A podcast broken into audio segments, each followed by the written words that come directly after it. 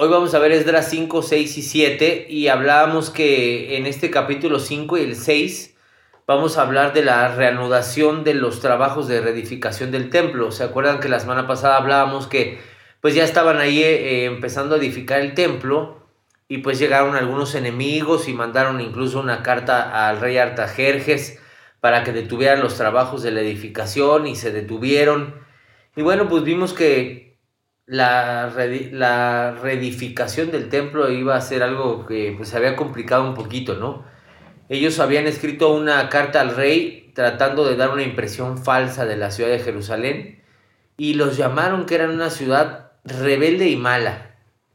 El rey Artajerjes hizo cierta investigación examinando los registros históricos y encontró que en esta parte del reino había una rebelión y que ella había tenido lugar en la última etapa del reino del sur, en el de Judá. Ellos se habían rebelado contra las autoridades tres veces en los últimos días como reino y finalmente Nabucodonosor había llegado y había destruido toda la ciudad, pero el incidente que nos eh, ocupa ahorita, diremos que es la investigación del rey que no fue completa. Solamente le llegaron con una carta y le dijeron, esos son los rebeldes. Y dijo, sí, son los rebeldes que paren la obra. No investigó.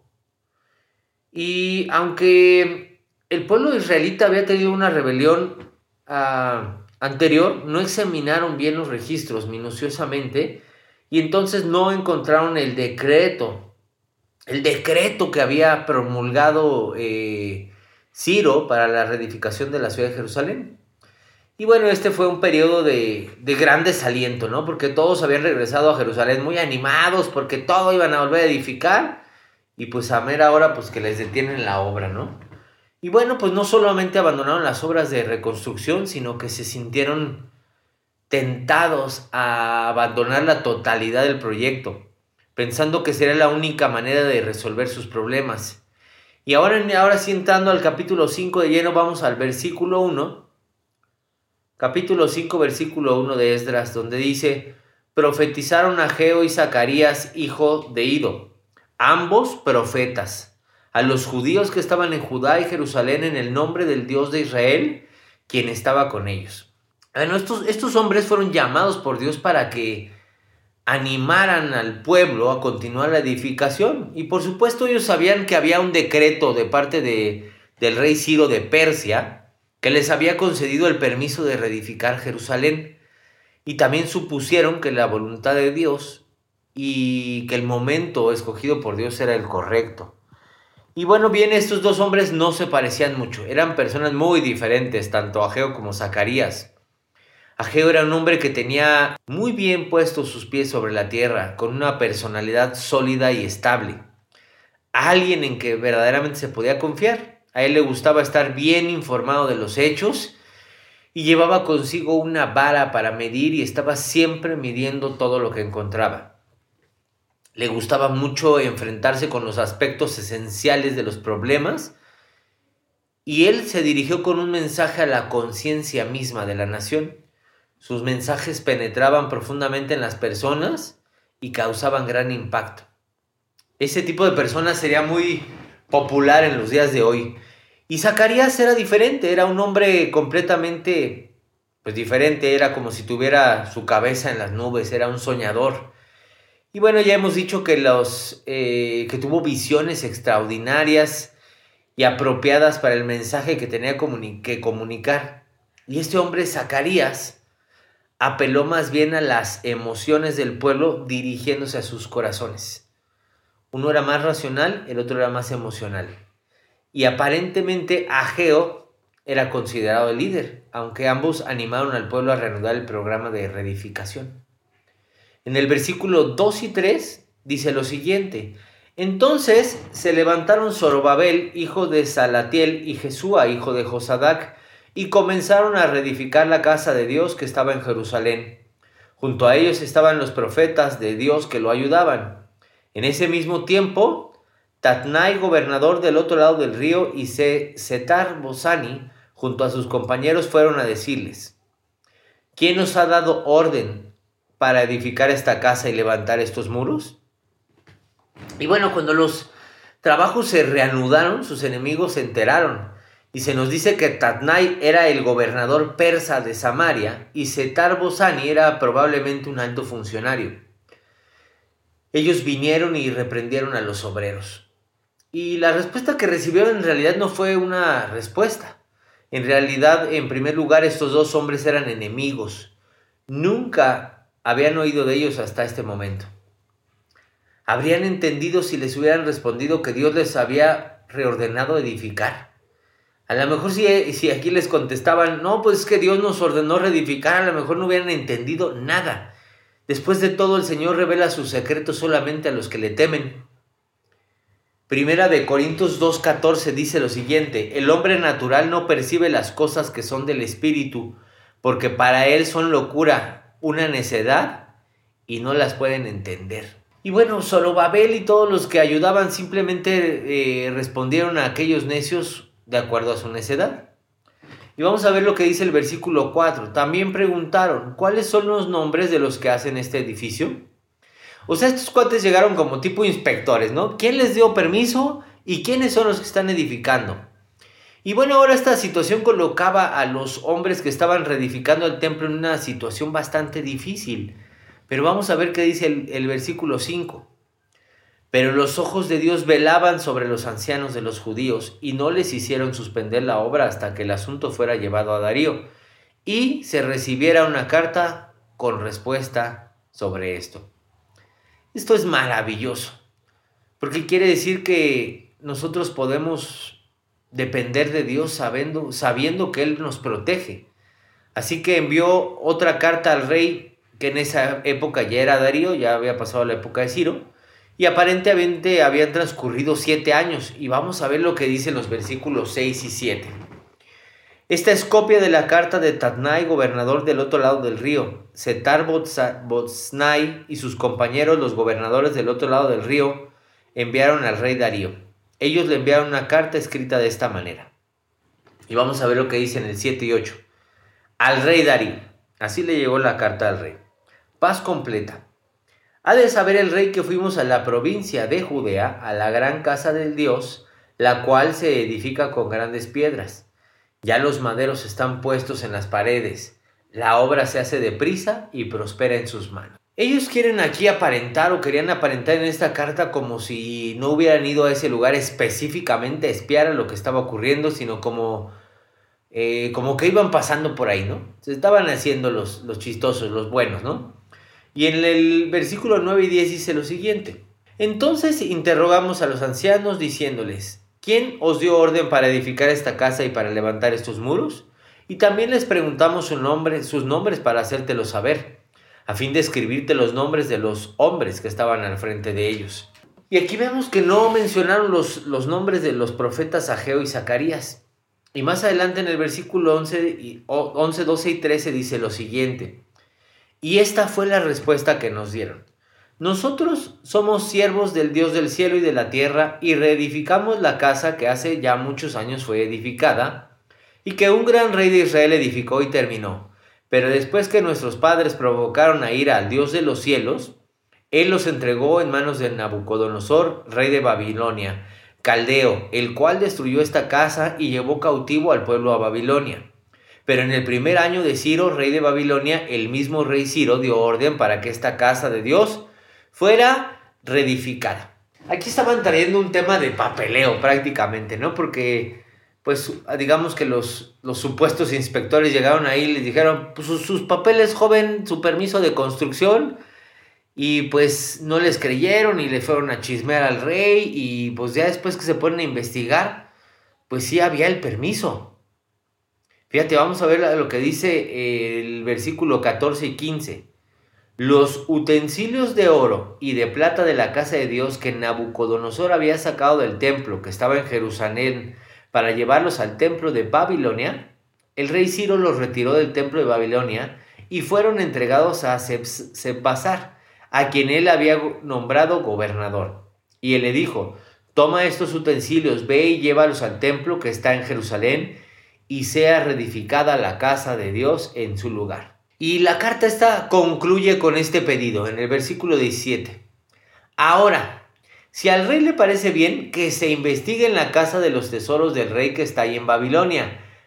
Si es verdad que el rey Ciro dio efectivamente la orden para reedificar esta casa de Dios en Jerusalén y que se nos comunique la decisión del rey sobre esto. Unos cuates metiches ahí, que no querían, enviados por el enemigo obviamente, ¿eh? porque el enemigo siempre está viendo cómo obstaculizar la obra de Dios. Y bueno, ahora estos enemigos no creyeron que en realidad existía un decreto de parte del mismo rey Ciro, pero la carta estaba diciendo que la afirmación de los judíos de la existencia de dicho decreto era la justificación para su trabajo de reedificación en el templo, y por lo tanto pidieron que se investigara el asunto.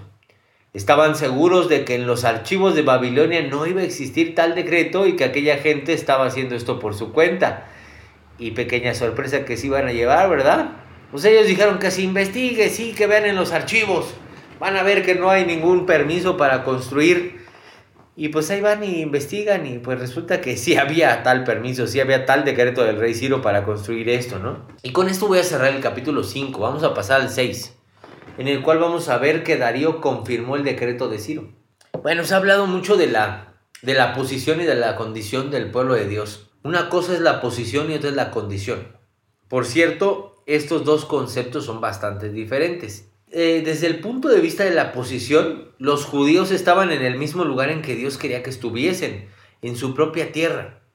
El decreto para que ellos regresaran a la tierra fue promulgado por Ciro, que reconoció que, lo había, que esto había sido ordenado por parte de Dios.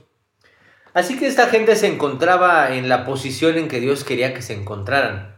Sin embargo, su condición no era tan buena.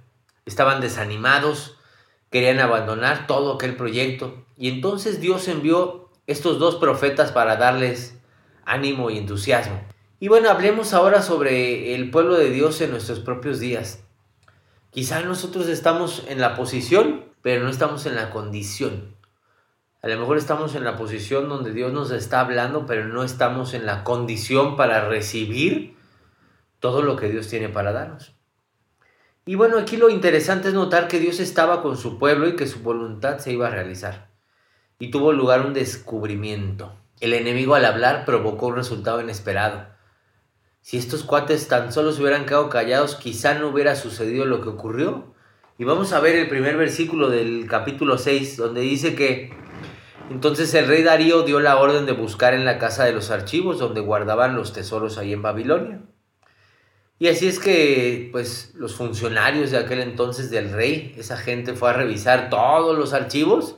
Pues a lo mejor se metieron en algún lugar que ya estaba todo empolvado, no sé, me imagino ahí eh, buscando en, en todos los papeleos que tenían, buscando esto. Y fíjate lo que dice el versículo 2 y 3. Y fue hallado en Ahmeta, en el palacio que está en la provincia de Media, un libro en el cual estaba escrito así: Memoria en el año primero del rey Ciro, el mismo rey Ciro dio orden acerca de la casa de Dios, la cual estaba en Jerusalén, para que la casa fuera reedificada como lugar para ofrecer sacrificios y que fueran puestos sus cimientos. Su altura de 26 metros y de 27 metros su anchura. ¡Qué! Ya les apareció el papel. Todo lo que esperaban que no iba a aparecer ya apareció. El decreto, el permiso para construir. Y luego vamos al versículo 5, donde dice, además los utensilios de oro y de plata de la casa de Dios que Nabucodonosor sacó del templo de Babilonia que estaba en Jerusalén y se llevó a Babilonia, serán devueltos para que vayan a su lugar, al templo que está en Jerusalén, y sean puestos en la casa de Dios. Todo estaba registrado ahí. Y todo ello, todo esto fue descubierto por el rey Darío, que era el rey actual. El rey nunca hubiera encontrado ese decreto si el enemigo no se lo hubiera ido a mencionar. Así que fue un error de estos cuates que querían detener la obra, haberle ido decir al rey, porque pues, el rey se puso a investigar y resulta que sí estaba. Vamos a ver lo que dice el versículo 6 y 7. Ahora pues, Tatnai, gobernador del otro lado del río, Setar y vuestros compañeros, los gobernadores que estáis al otro lado del río, alejaos de ahí Dejad que se haga la obra de la casa de Dios, que el gobernador de los judíos y sus ancianos reedifiquen esa casa de Dios en su lugar. A los chismosos que habían ido ahí a, obstruir, Ahora les estaban diciendo que se quitaran de ahí, que dejaran que se hiciera la obra de casa de Dios, que no fueran estorbo. Vamos a ver qué dice el versículo 8. Dice, estas son mis órdenes sobre lo que habéis de hacer con estos ancianos de los judíos para reedificar esa casa de Dios, que de la hacienda del rey, proveniente del tributo del otro lado del río, sean pagados puntualmente a estos hombres los gastos para que no cese la obra. O sea, no solamente les dijeron quítense y dejen edificar, sino también llévenles dinero, también les llevan recursos, por favor, para que no vaya a parar la obra. El versículo 9 y 10 dice lo siguiente, lo que sea necesario, lleven lo que sea necesario, becerros, carneros y corderos para holocaustos al Dios del cielo, trigo, sal, vino y aceite, conforme a lo que digan los sacerdotes que están en Jerusalén les sea dado día por día sin obstáculo alguno, a fin de que ofrezcan sacrificios agradables al Dios del cielo y oren por la vida del rey y por sus hijos. Este fue realmente un decreto de grandes alcances. Y también se estableció un castigo muy severo para quienes estropearan o estorbaran el trabajo. Fíjate lo que dice el versículo 11. También he dado orden que a cualquiera que altere este decreto se le arranque una viga de su casa y se ha colgado en ella. Luego su casa se ha convertido en un montón de escombros. ¿Te fijas? Existe la expresión por ahí que dicen que le salió el tiro por la culata, ¿verdad? Pues a estos cuates así les pasó. O sea, ellos querían eh, que no se siguiera la reedificación del templo, ni de las murallas y todo lo que iba a llevar Jerusalén. Pues resultó que terminaron dándoles un nuevo decreto, el nuevo rey, donde decía, sí se va a construir y no solamente se va a construir, sino que les van a llevar provisiones. Y al que se le ocurra obstruir, lo vamos a colgar. Al llegar a este punto del relato, podemos encontrar muy interesante e inspirador leer los libros de Ageo y Zacarías. Yo les recomiendo que lea Ageo y Zacarías porque si complementamos esto que estamos estudiando de Esdras con el libro de Ageo y Zacarías que están hablando de lo mismo, nada más que desde otra perspectiva, vamos a complementar esto mucho más, lo vamos a entender mucho más. Y vamos a leer ahora el versículo 14. Dice, así los ancianos de los judíos edificaban y prosperaban conforme a la profecía del profeta Ageo y de Zacarías, hijo de Ido. Edificaron pues y terminaron la obra por orden del Dios de Israel por mandato de Ciro, de Darío y de Artajerjes, rey de Persia. O sea que el templo fue reedificado bajo la inspiración de los profetas Ageo y Zacarías. El pueblo estaba desanimado y Dios mandó a este par de profetas a animarlos. La voz profética es una voz de, de parte del cielo, de parte de Dios, y tiene muchos propósitos. Exhortar es una de ellas. Animar es otra de ellas. En este caso habían sido mandados tanto Ageo y Zacarías a animarlos, a decir, hey, no paren la obra. Esto se tiene que hacer. O sea, vamos a pasar tiempos difíciles, sí, vamos a pasar tiempos difíciles.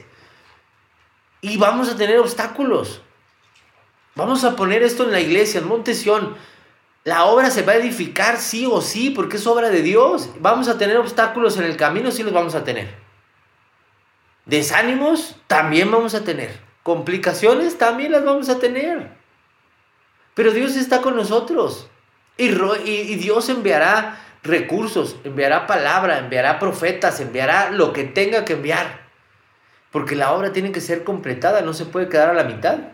Y vamos a ver lo que dice el versículo 15 y 16. Dice que el templo fue terminado y dedicado. Esta casa fue terminada el tercer día del mes de Adar, que era el sexto año del reinado del rey Darío. Los hijos de Israel, los sacerdotes, los levitas y los demás que habían regresado de la cautividad, hicieron la dedicación de esta casa de Dios con gozo. Y bueno, vemos aquí que se menciona a los hijos de Israel y, menciona a los demás que habían regresado de la cautividad. ¿Y qué significa esto? Por supuesto se refiere a los hijos de Israel, no solo a los hijos de Judá y Benjamín. Es decir, que la frase se refiere a las diez tribus de Israel, que algunos han calificado como las tribus perdidas, pero aquí fue evidente que no estaban perdidas, ahí estaban con sus hermanos de raza, celebrando la dedicación de la casa de Dios con gran alegría. Y dice el versículo 17, ofrecieron para la dedicación de esta casa de Dios 100 becerros, 200 carneros y 400 corderos, y como expiación por todo Israel 12 machos cabríos conforme al número de las tribus de Israel, es decir, un macho cabrío por cada, por cada una de las tribus. ¿Por quién se hizo aquella eh, ofrenda por el pecado? Aquí el lenguaje es explícito, fue por el pecado de todo Israel. Y enfatizo nuevamente que no solo regresaron a Jerusalén gente de las tribus de Judá y Benjamín, sino regresaron todas las doce tribus. Y aquí se indicó claramente que había doce machos cabríos, uno por cada una de las tribus de Israel. Y vamos a leer ahora los versículos 19, 20, 21 y 22, que habla de que se celebró la Pascua. También los hijos de la cautividad celebraron la Pascua a los 14 días del mes primero, porque los sacerdotes y los levitas se habían purificado juntamente. Todos estaban purificados y mataron al Cordero de la Pascua por todos los hijos de la cautividad y por sus hermanos los sacerdotes y por sí mismo. Comieron los hijos de Israel que habían vuelto del cautiverio con todos aquellos que se habían apartado de las impurezas de las naciones de la tierra para unirse a ellos para buscar al Señor Dios de Israel. Ellos estaban haciendo esto con un propósito, aquí lo dice, para buscar al Señor Dios de Israel. Durante siete días celebraron con regocijo la fiesta solemne de los panes sin levadura, por cuanto el Señor los había alegrado y había vuelto el corazón del rey de Asiria hacia ellos, para animarlos en la obra de la casa de Dios, del Dios de Israel. Justamente cinco semanas después de la dedicación del templo, se celebró la Pascua. La Pascua era una fiesta que nos habla, es una fiesta que nos habla de la muerte de Cristo. Cristo fue el Cordero de nuestra Pascua que fue ofrecido y que fue sacrificado por nosotros. Cuando aquellos israelitas se reunieron alrededor del Cordero Pascual, fue como si estuvieran congregándose alrededor de la persona del Señor Jesucristo de acuerdo con lo que establecía la palabra de Dios. Y bueno, Esdras ha sido uno de los personajes bíblicos que, a mi parecer, nunca ha sido como reconocido eh, debidamente por los expositores bíblicos. A mí Esdras es un personaje que me atrae mucho porque él estaba pegado a la palabra.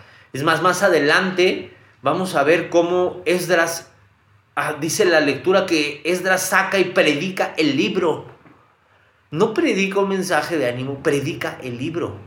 A mí me encanta Esdras. Ahora junto con este libro tenemos otros dos que ya hemos que ya les mencioné hace rato que los acompañan y es el libro de Ageo y de Zacarías. Ambos son libros proféticos. Pero vamos a ver lo que dice aquí en los versículos 1 al 5 del capítulo 7. Vamos al 7.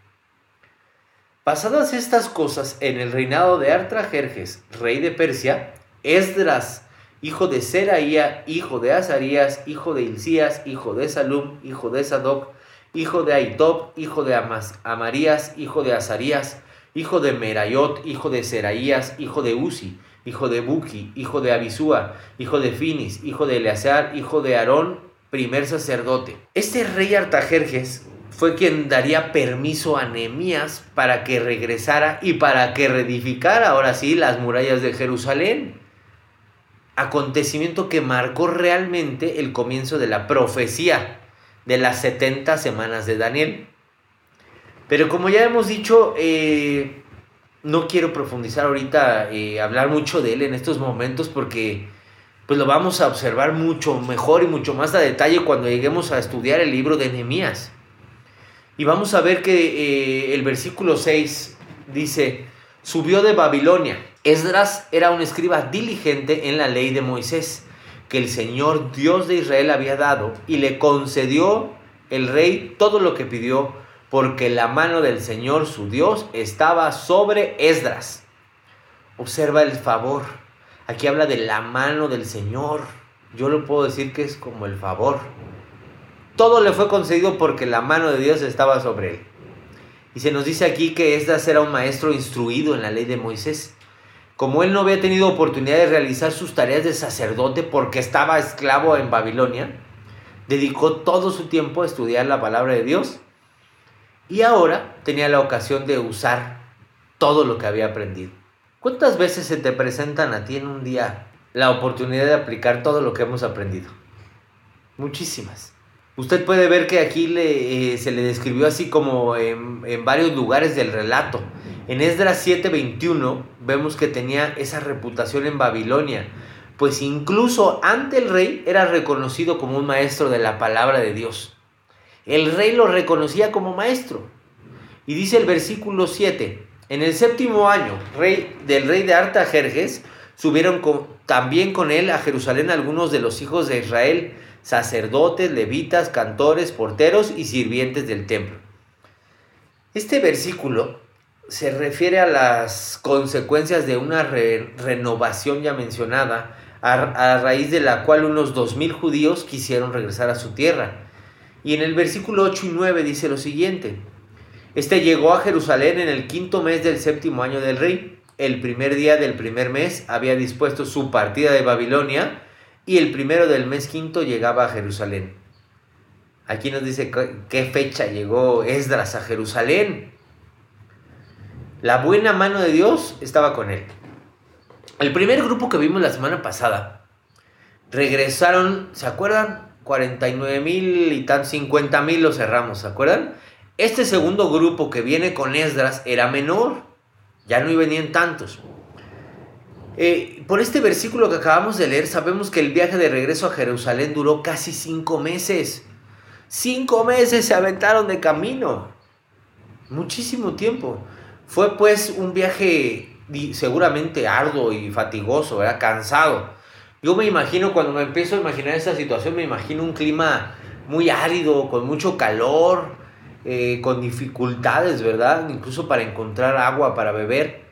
Y el versículo 10 nos dice lo siguiente, porque Esdras había preparado su corazón para estudiar la ley del Señor y para cumplirla. Qué interesante que no nada más dice se preparó para aprender, sino para cumplirla y para enseñar en Israel sus estatutos y decretos. Este señor, este Esdras se había preparado espiritualmente para el día en que regresara a su tierra. Seguramente Esdras había soñado, se había imaginado el día que él pudiera regresar a su tierra y que pudiera hacer su función, porque él se había preparado para ser sacerdote y nunca lo había podido ser. Supo que este momento llegaría porque tenía fe en Dios. Y guiado por este firme propósito había estudiado la ley y los, es decir, los primeros cinco libros de la Biblia y el libro de Josué que ya existía en aquellos tiempos. El libro de Josué ya existía. Muchos creen que él escribió los libros primera y segunda de crónicas. Y no solo estudió la palabra de Dios, sino que la aplicó a su vida. Y eso es de gran importancia porque ah, podemos aprender mucho de la palabra, pero realmente el aplicarla es lo que tiene un verdadero valor. Hace unos días le preguntaba a una persona, le dije, a ver, ¿tú sabes lo que es ser una persona espiritual? Y me decía, bueno, pues que conoce mucho la Biblia. Y dije, no, no, no, eso no es nada espiritual. Más los fariseos y los escribas conocían la palabra de Dios y no eran nada espirituales. Una persona espiritual es una persona que es guiada por el Espíritu Santo, no una persona que está llena de conocimiento.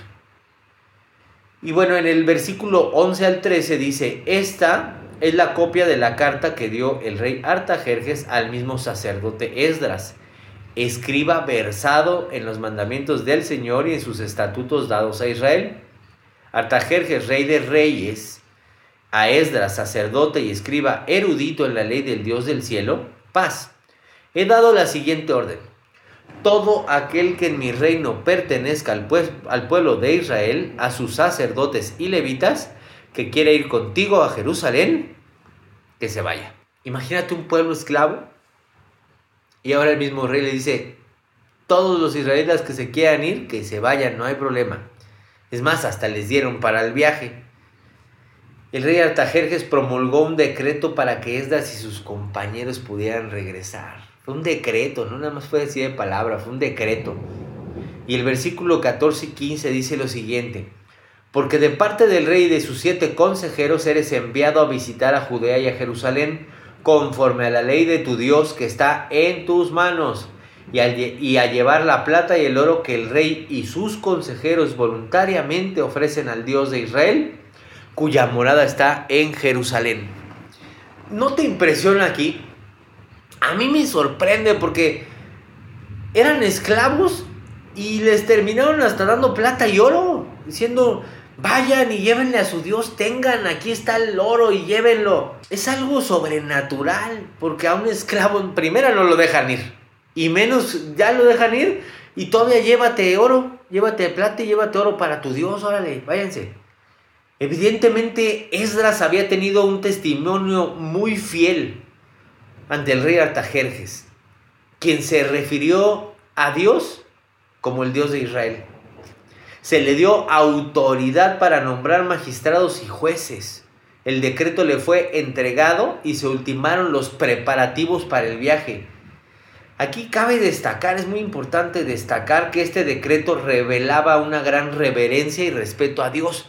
No sé si a ti te parezca lo mismo que a mí, pero aquí el decreto dice, eh, vayan los que quieran y ahí está el dinero y ah, incluso le dice al Dios de Israel y, el Dios de Jerusalén y, y observa cómo termina el decreto leyendo en el versículo 26. Y todo aquel que no cumpla la ley de tu Dios y la ley del rey será castigado rigurosamente, ya sea a muerte, a destierro, a pena de multa o a prisión. O sea, el rey Atajerjes incluso estaba diciendo, se estaba, ¿cómo le diremos? Se estaba asegurando de que la ley de Dios se cumpliera. ¿Por qué a Atajerjes le iba a interesar que la ley del Dios verdadero se cumpliera? Es algo que me vuela la cabeza a mí, ¿por qué él qué interés tenía, no? Esta ley por supuesto tenía relación con los judíos después de que hubieran llegado a su tierra. En otras palabras, si regresaban a Jerusalén debían tomar en serio su relación con Dios. Si tú vas a regresar a Dios, tienes que tomar en serio nuestra vida cristiana. Si vamos a estar con Dios, lo tenemos que tomar en serio, o somos o no somos. El versículo 27 dice, habla de la oración de acción de gracias de Esdras. Bendito el Señor, Dios de nuestros padres, que puso tal cosa en el corazón del rey para honrar la casa del Señor que estaba en Jerusalén. Aquí está el por qué el rey Atajerjes había tomado esa decisión. Dice aquí que él puso tal cosa en el corazón del rey. Dios es el que toca los corazones. Para Dios no hay imposibles. Para ti, para mí puede haber muchísimas cosas imposibles, pero para Dios no hay imposibles. Y Dios puede tocar el corazón de las personas. A lo mejor tú dices, no, pues yo nunca le voy a compartir a mi mamá, a mi papá, quien tú quieras. Que tú dices, no, esta persona pues no, no me va a escuchar. La verdad es que él siempre ha sido muy renuente a Dios. Para ti es imposible, pero para Dios no. Nuestro papel como sus hijos es orar y decirle, papá, toca el corazón, toca el corazón de esta persona. Tú haz la obra. Él es quien hace la obra, no nosotros. La casa del Señor no solamente iba a ser edificada, sino que tendría, iba a ser embellecida. La casa de Dios pensamos nosotros que pues debería ser atractiva, hermosa, en relación con la capacidad y con los recursos disponibles para aquellos que están identificados con ella. Y el versículo 28 dice, y me, favoreció con su misericordia delante del rey, de sus consejeros y de todos los poderosos príncipes del rey. Así yo, fortalecido por la protección de mi Dios, reuní a los principales de Israel para que subieran a Jerusalén conmigo. Está padrísimo esto que dice, fortalecido por la protección de mi Dios. En estos tiempos que nos sentimos ahorita quizá abatidos, ¿Por qué no nos fortalecemos por la protección de Dios? Él es quien nos protege y ahí tenemos que estar fortalecidos y bien cimentados, bien parados en quién es nuestro rey. Esdras encabezó una, una muy buena delegación en su regreso a Jerusalén. Como les decía hace rato, no era tan numerosa como la primera que volvió, pero aparentemente un gran número de los líderes de la nación estaban regresando en este segundo grupo. En este segundo grupo estaba regresando gente muy importante para lo que estaba por venir. Y más adelante en los siguientes versículos, la siguiente semana, vamos a ver el regreso de Nehemías y cómo empieza a ser edificada la muralla, cómo empieza a fortalecerse nuevamente la ciudad. Ya vimos ahorita todo lo que tuvieron que pasar y todas las broncas, como siempre el enemigo está en una oposición contra la edificación, pero nadie, nada va a vencer al Señor. Nada va a vencer al Señor. Es más, no es nada va a vencer, nada venció al Señor, porque esta historia ya se escribió. La historia que tú y yo estamos viviendo es una historia escrita. Y la palabra de Dios nos dice que Él venció. No dice que Él vencerá. Él dice, Él venció. Tu Dios ya venció por ti. Tendremos momentos difíciles y de oposición, sí la tendremos. Pero Él venció. Es más fuerte nuestro Dios que cualquier Dios que quiera engañarnos y que quiera venir a meter oposición y pensamientos negativos y pensamientos de división o pensamientos de... Pues ponle el nombre que tú quieras, todo lo que sucede en el día a día en una labor en la iglesia, ¿no? Nuestro Dios es más fuerte. Y Esdras, Esdras nos da una gran lección. Esdras es un libro maravilloso que tenemos que tener nuestros ojos puestos en Dios y en la palabra y en estudiar lo que dice eso y creer lo que dice la palabra. Hay muchas voces en el mundo, pero nuestros oídos solamente deben de escuchar la que habla de la palabra. Vamos a cerrar nuestros ojitos para orar, chicos, y terminar esta sesión. Señor, te doy muchas gracias, Padre, por, por este tiempo. Te doy gracias, Señor, porque podemos estar a través de esta aplicación conectados, porque podemos seguir estudiando tu palabra, Señor, que es tan hermosa y maravillosa, tan edificante. Pero sobre todo esta tarde te quiero dar gracias, Señor, porque nos has encontrado, porque nos has escogido, Señor. Porque el linaje tuyo somos, Padre. Te doy gracias, Señor, por hacernos reyes en tu reino, Señor. Te doy gracias, Padre, por toda la gente que está conectada te pido que les bendigas grandemente, Señor, que todas sus oraciones sean escuchadas. Te doy gracias, papá. Te doy gracias por este tiempo que estamos pasando en casa, de profundizar, Señor, en la relación contigo, Señor. Te doy gracias en el nombre de Jesús. Amén.